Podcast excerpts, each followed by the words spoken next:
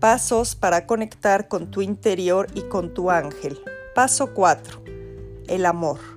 Una vez que logramos esta conexión en la tierra, que nos dimos la oportunidad de sentir nuestro cuerpo, mente y emociones, que soltamos y nos encomendamos a nuestro ángel, es el momento propicio para dejar de que se manifieste nuestra esencia pura, el amor. No amor romántico, amor con fuerza, amor con energía.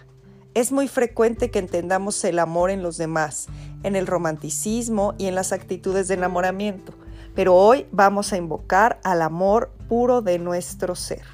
Es tiempo de llamar a tu ángel ahora que tu energía está conectada en tu más profunda manifestación.